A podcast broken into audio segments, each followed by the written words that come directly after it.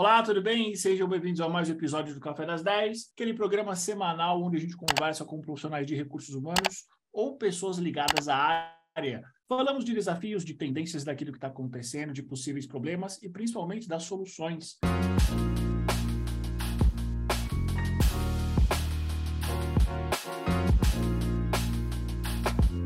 Hoje eu vou conversar com uma pessoa muito legal, muito bacana, sobre um tema que é um tema que está acontecendo, não é que é o tema do futuro, é o tema do presente.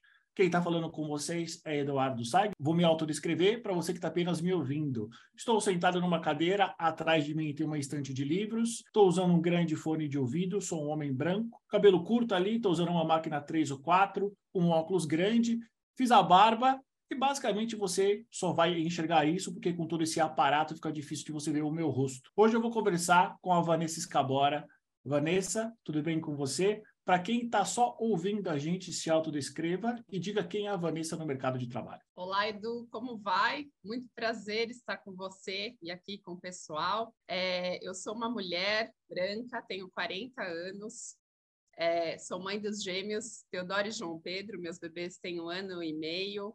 É, minha pele é branca, como eu já disse, meu cabelo e meus olhos são castanhos, meu cabelo é um pouquinho abaixo aí da altura é, do meu ombro e eu estou usando hoje uma blusa listrada é, com listras pretas. Ela é bege com listras pretas. Estou num ambiente aqui um pouco mais tranquilo para a gente poder ter essa conversa.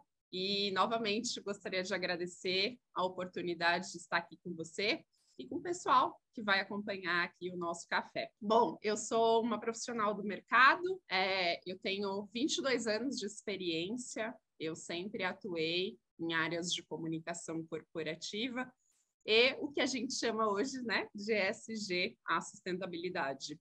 É, eu tive grandes, três grandes experiências ao longo da minha trajetória, passei por multinacionais e empresas nacionais de grande porte, é, e é, isso é um pouquinho do que, eu, do que eu fiz até hoje, e eu sou formada em comunicação, mas sustentabilidade é a minha paixão, é o que pulsa o coração. Muito bom, Vanessa. E para você que ficou curioso ou curiosa para saber qual é o tema que nós vamos falar hoje, hoje nós vamos falar em como o RH pode contribuir para o ESG. Vanessa, para quem não tem a menor ideia, nunca ouviu falar o que é ESG e por que, que ele está sendo tão falado está sendo considerado pela grande maioria das empresas como uma estratégia de competitividade, de diferenciação nesse grande mercado corporativo. Exato, Edu. Ainda bem que você trouxe dessa forma, porque ele é um diferencial estratégico, né? O ESG, ele é uma nomenclatura super jovem, super nova, é, ela foi adotada aí pela primeira vez há cerca de uns três anos, é, vou contar para vocês de uma forma muito breve onde que surgiu. É, anualmente, um, um, grupo de investidores, os maiores investidores do mundo, eles publicam uma carta é, com expectativas do que eles imaginam né, desses investimentos que serão feitos ao longo daquele ano.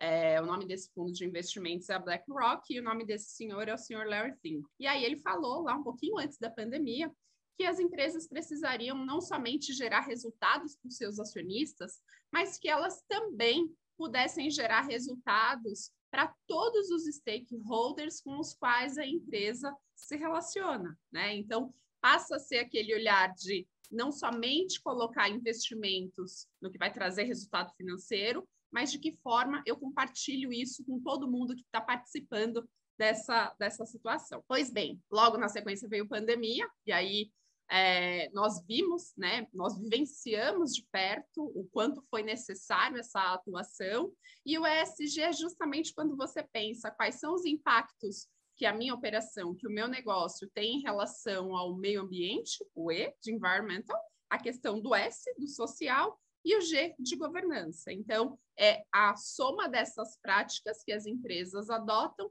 no sentido de ter um compromisso, uma responsabilidade na atuação em cada uma dessas frentes. Em linhas bem gerais, é um pouco do que está sendo falado. E como você disse, por que, que é tão atual? Porque a gente está falando de algo né, que saiu aqui em 2020, né, e nós estamos vivenciando o quanto isso pode trazer de resultados para a gente agora, como consequência dessa atuação responsável. Exatamente. E eu me lembro que uma das nossas conversas, Vanessa, você me trouxe vários exemplos sobre ações ligadas a ESG. E aí você falou de ESG interno e externo. confesso para você que foi a primeira vez que eu ouvi isso de uma maneira tão clara. Você pode falar para a gente o que é um ESG interno e um ESG externo e trazer alguns exemplos? Sim, claro que sim, Edu. É, como nós estamos aqui num fórum é, focado em profissionais é, predominantemente de recursos humanos, eu acho que é legal fazer esse recorte no S. E sempre que eu falo do, do aspecto social, é, eu gosto muito de separar, é, é uma forma didática de entender qual a contribuição que a empresa tem no aspecto interno e como ela pode contribuir de forma externa. Né? Então, por exemplo, o S social, a gente está falando de gente. Qual é a principal, é, o principal respaldo que uma companhia pode dar para o seu colaborador? É desenvolvê-lo, né? capacitá-lo, é permitir que ele tenha é, uma questão ali é, não exposta à segurança, não exposta a riscos, é promover uma capacitação. Então, pensando com esse olhar de que o seu colaborador é o seu principal patrimônio, no sentido de, de cuidado, né, de, de valor, é, é, quando eu costumo chamar para dentro. E para fora, esse, é, esse social externo, é todo o compromisso que a empresa adota, a organização adota, por sua vez, para seus públicos externos. E aí, então, você envolve toda a parte de fornecedores, de comunidades, seus clientes, os projetos sociais que você realiza em parceria com outros parceiros, né, e outros atores. Então, é, eu acho que é, muito do que a gente já vem falando, talvez a nomenclatura seja nova, né, mas é, é uma questão de organização, é colocar nas caixinhas corretas. Eu imagino que parte dos nossos colegas que atuam em RH Muitos deles já estão, por exemplo, implementando hoje políticas afirmativas em relação ao tema de diversidade, equidade e inclusão. Isso é, em si, né, traduzindo uma das ações que a gente pode adotar em termos de social, né? Então, quando você fala, por exemplo, ah, eu tenho também uma política de saúde e segurança e que prevê esse bem-estar integral do colaborador, isso também é um aspecto que que está sendo ali previsto. Agora, o que, que eu gosto muito de falar, Edu, é que assim, a gente precisa pensar que é preciso fazer sempre mais, né? Porque o básico, ele já está sendo feito. É óbvio que existe um aspecto é, é, que a gente tem que tomar muita, tem, muita atenção, é, é, infelizmente, a gente, né, recentemente acabou passando aí por uma situação bem desagradável de violação de direitos humanos, né, é, que não deveria ser a prática, mas o que a gente fala é o que é, do que tem que ser feito. Se isso já foi feito legal, qual é a contribuição que eu posso dar para além disso, né? E aí sim, a gente pode pensar numa série de iniciativas, é, pensar em educação de qualidade. Quando você fala, por exemplo, de educação de qualidade, esse é um ODS. É, e, e de que forma eu estou trazendo isso para dentro da minha organização. Então, quando eu trago uma capacitação, ali um plano de, tre de treinamento formal para esses colaboradores, isso está previsto numa política, eu estou contribuindo para todas essas questões que envolvem esse pacotão da sustentabilidade, né? E dentro da nomenclatura que a gente está usando aqui, dentro do ESG. Entendi. E, Vanessa, qual é a ligação que você que já trabalhou com recursos humanos e agora trabalha com ESG há muito tempo, qual a ligação entre as duas áreas? Total, total, Edu. Eu não consigo fazer ESG se eu não tiver o envolvimento do RH. Justamente por esse aspecto que eu trouxe para você. Quando a gente faz esse recorte no S do social, eu estou falando primeiro do meu colaborador. E quem cuida né, do colaborador, é claro, a liderança ela tem um papel importante, mas eu brinco que o RH ele é o guardião da nossa gente, né, das nossas pessoas. Então, é, em termos de, sei lá, pensando aqui junto com vocês, voluntariado, né, eu posso usar esse meu talento, eu posso usar esse meu tempo, esse meu colaborador, ele pode servir em função da comunidade para uma demanda daquele entorno, só que quem faz essa articulação é o RH, né? Então, são N as, os mecanismos que a gente pode adotar pensando na contribuição que o RH tem para o ESG. Outra coisa que é muito comum, é, quando a gente pensa no G, por exemplo, a, a questão da, é, dos códigos de ética, né? os mecanismos para desvio de conduta. O RH também atua muito forte nesse sentido. Né? Então, é uma área que eu vejo de forma muito transversal Outra coisa também que o RH tem uma contribuição extremamente significativa é quando a gente fala ah, em relação ao aculturamento desse colaborador para o tema da sustentabilidade. Então, o RH falando de, de, clima, né, falando de cultura, falando de comunicação interna, é por muitas vezes ele é o guardião desse tema e é quem faz essa comunicação para o colaborador, né, fazendo com que isso se torne algo é, forte ali dentro da cultura daquela empresa, porque não adianta você colocar top-down, né? Saiu ali no comunicado, não é, né?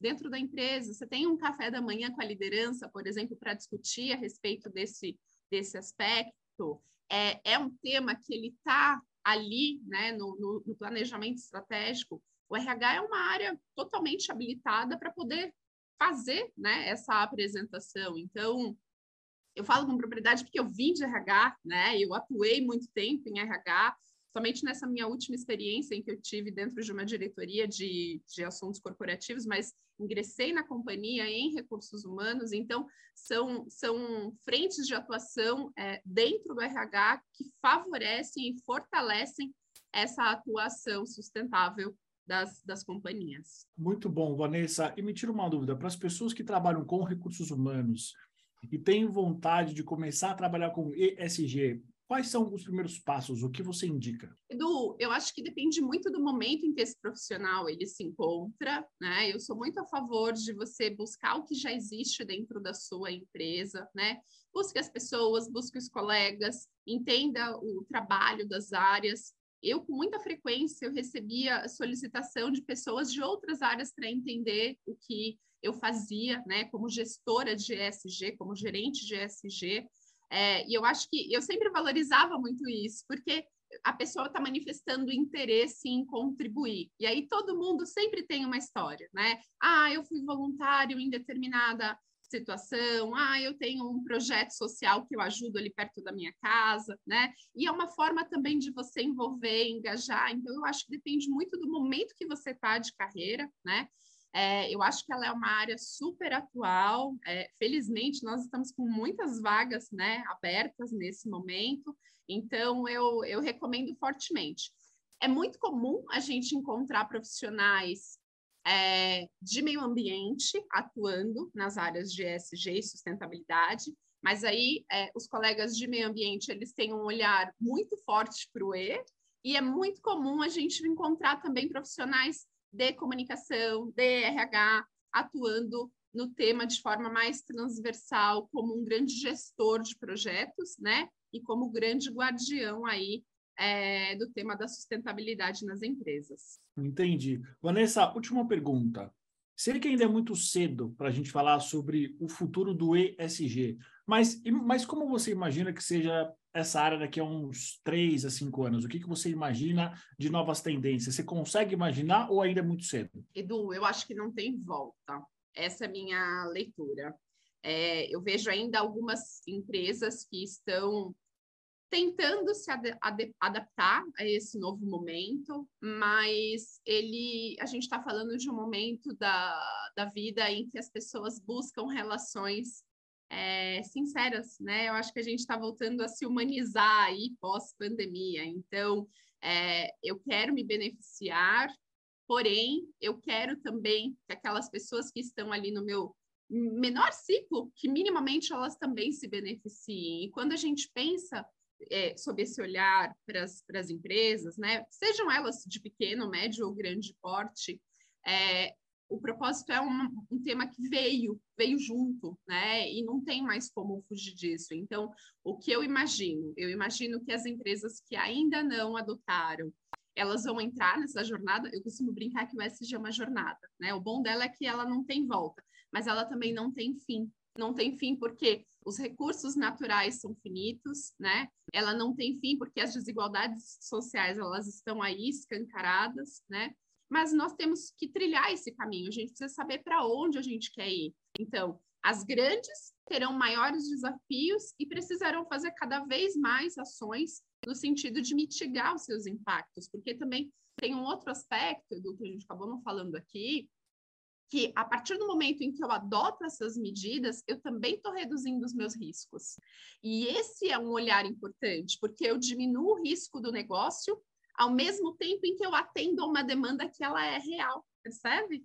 Então, é nesse sentido que aquelas que ainda não estão, eu espero realmente que elas entendam a relevância, que elas possam colocar isso lá no planejamento estratégico, que as lideranças adotem é, esse tema como um tema prioritário nos seus negócios e que com certeza todo mundo vai sair ganhando, porque diferente do mercado que existe competição, essa é uma área em que a cooperação ela deve predominar. Não por acaso, né? O ODS 17 é parcerias, então que façamos juntos. É esse meu convite. Muito bom, Vanessa. Você me deu uma boa deixa. Existe alguma coisa que você gostaria de falar sobre ESG que eu não te perguntei? Não, Edu, eu acho que é, eu, eu gosto muito de falar sobre isso, né? E, de novo, agradeço a oportunidade de poder contar de forma muito breve um pouco do que eu aprendi ao longo desse tempo, mas o que eu gostaria muito, assim, de, de deixar claro é, é porque